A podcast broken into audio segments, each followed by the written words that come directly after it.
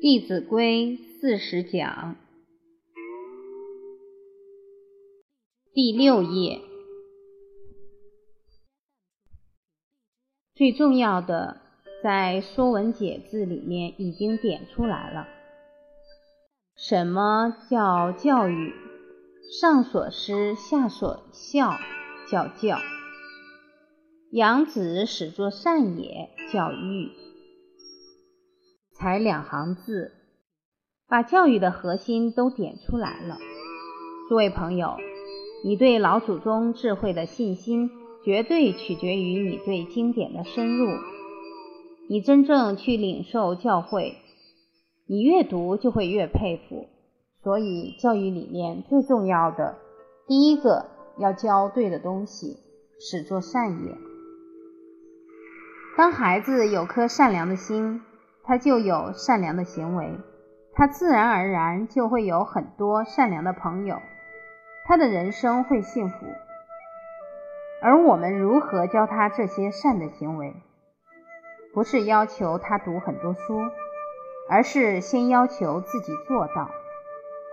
当我们表现出善的行为，孩子在潜移默化当中都会受到很深的感动。诸位朋友。你相信我这句话吗？假如你没什么感觉，那你要冷静思考。你旁边有没有善人？有没有演出让你感动的戏？这一点我敢跟你打包票，因为人之初性本善，只要有人演，一定有人感动，有人效法。在深圳有一位老师。他当初也是学习了中华文化一段时间。那年三月十五日，他邀请我过去讲课。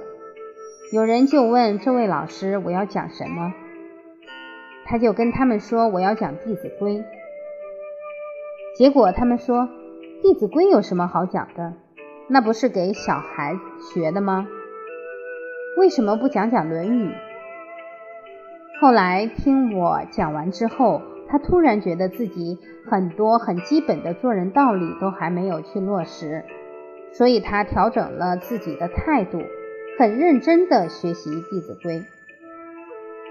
他说，在学《弟子规》以前，看很多圣贤书，觉得自己善根真的非常深厚，有时候还蛮佩服自己的。结果学了《弟子规》以后，觉得连孝都没有做到，要好好检讨。诸位朋友，是觉得自己善根深厚好，还是觉得自己什么都没学好？前者是活得不清不楚，后者懂得知耻近乎勇。所以，我们说修行，修行要修正行为，发现自己的过失，你才会越来越明白，当个明白人，从而改正自己的过失，这叫真修行。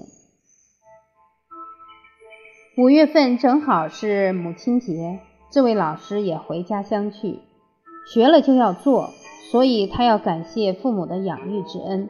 碰巧又遇到他的生日，诸位家长，现在孩子生日第一个想到什么？蛋糕。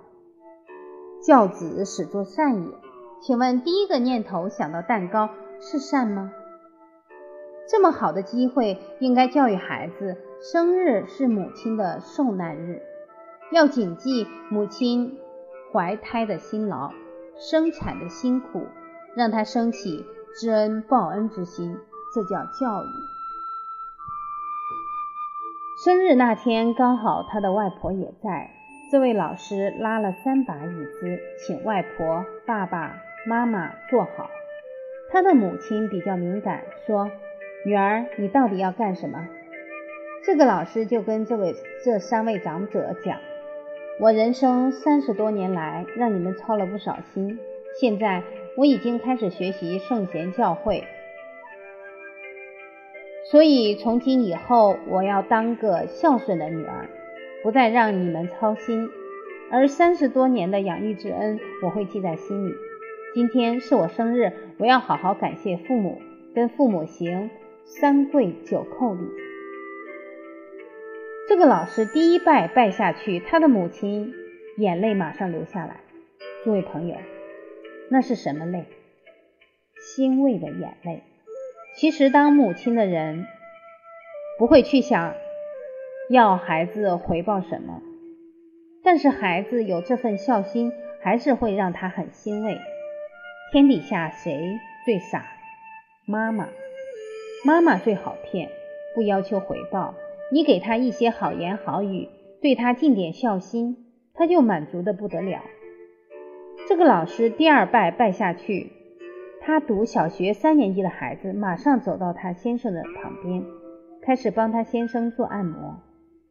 他儿子好像觉得在这样的气氛之下不做些什么好像怪怪的，不言之教。妈妈的这份孝心已经让他的孩子感受的很强烈，所以他觉得应该去给爸爸服务一下，所以身教潜移默化。力量非常强。这个孩子回到家里，进门后很大方的对他的父母说：“爸爸妈妈，明年我生日也要拜你们两个。”这是教育，上行下效。要不要花钱？对人生真正重要的是，钱没什么大作用。刚才我们也提到，西方人发现了德行很重要，但是请问？他们知道德行的根本在哪里吗？要治本才能解决问题，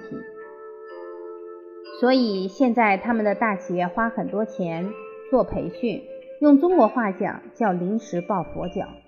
请问一个人的亲和力，一个人有礼貌的态度，能不能两个月练成？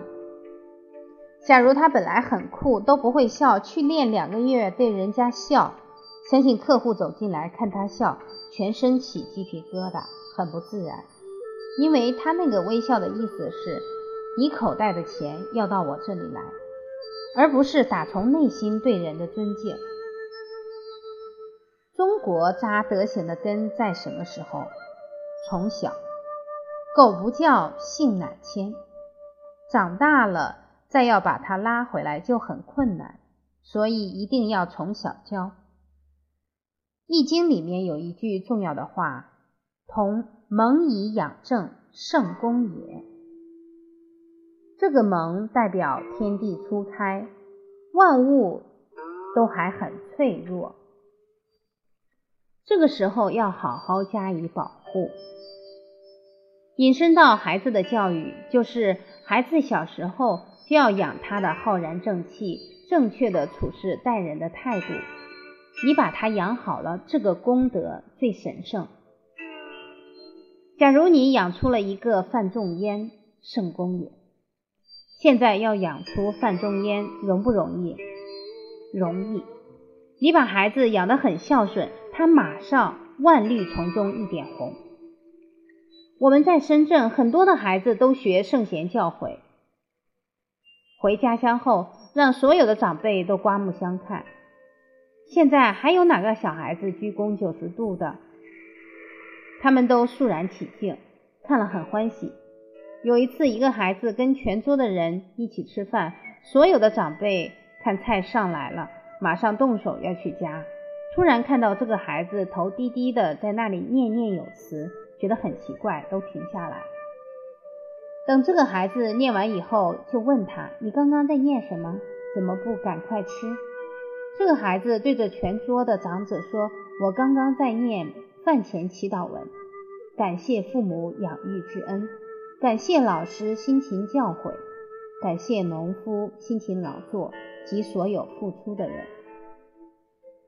这些拿着筷子的长辈被上了一课，自己只是想到要吃，这个孩子感恩的心却可以常常存在心上，所以。你能把孩子真正教善了，他一定会去影响很多人，一定会是当代的范仲淹。所以，我们当家长的要定位，蒙以养正，圣功也。当孩子从小就学习这些圣贤人的智慧，诸位家长，你要不要担心他学校出来没工作？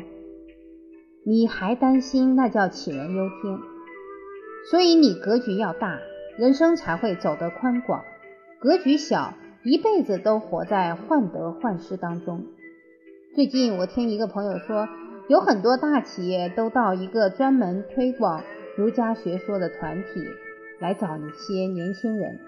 这些企业家说，现在外面的人不讲诚信，没有责任心，他们用的提心吊胆，所以主动到学圣贤学说的团体去找人才。诸位家长。孩子如果扎的根是懂得如何做人做事，你已经让他这一生立于不败之地。诸位家长，你现在的抉择不只会影响你，还会影响谁？你的家人，不止你的家人，你世世代代的子孙都会受影响。人生就好像下一盘棋，假如我们思考的都是下一步怎么走，那你每一步都会举棋不定。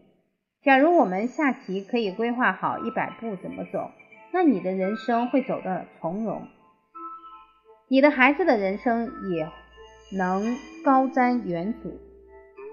现在有这样考虑的人不多，古代的中国人有没有这样的考虑？很多，所以中国的家训应该是全世界最多的。我们听过《了凡四训》，朱子治家格言。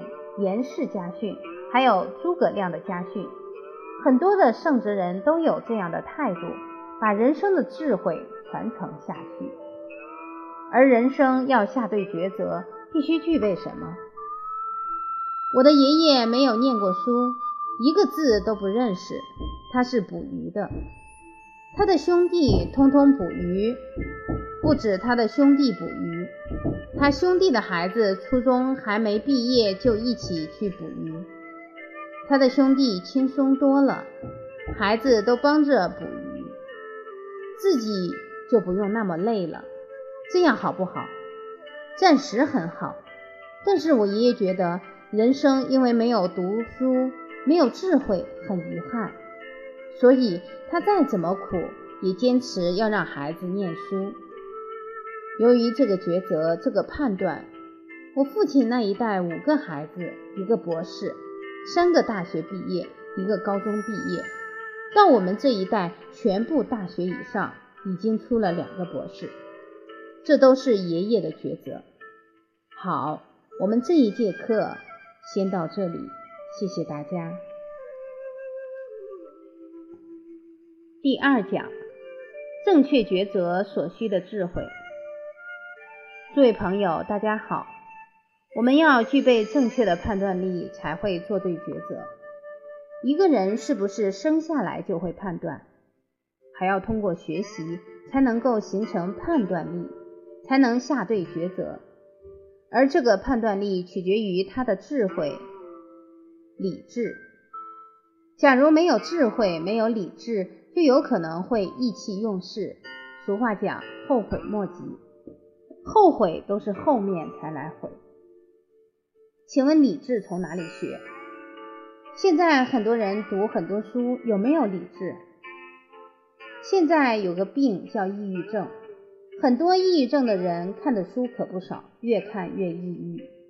有个孩子才五六岁去看心理学，原先跟他的妈妈讲：“妈妈，我要一个弟弟。”结果看完心理学的书，马上跟他妈妈说。你不能生弟弟，因为假如你生了弟弟，你就会比较不爱我。看书好不好？好，但要看对书才好，看错书是污染。诸位朋友，一杯清水，把一滴墨汁滴下去，才一秒，墨汁便融入清水中。请问你要花多少秒才能恢复到本来的清净状态？可能要花十倍、百倍的时间。所以，孩子的思想假如污染了，你要花更多倍的时间把污染清除。我跟一些同事聊天时，听那些同事说某些综艺节目真好笑，笑得他们都快要躺在地上。我都会跟他们说：“你看那些主持人在挖别人的隐私，在拿别人开玩笑，你觉得他做的对不对？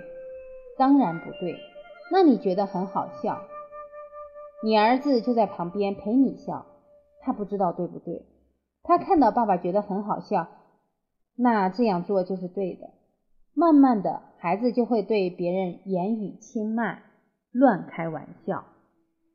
当你发现他讲话没什么分寸，再要把它扭转回来就很累。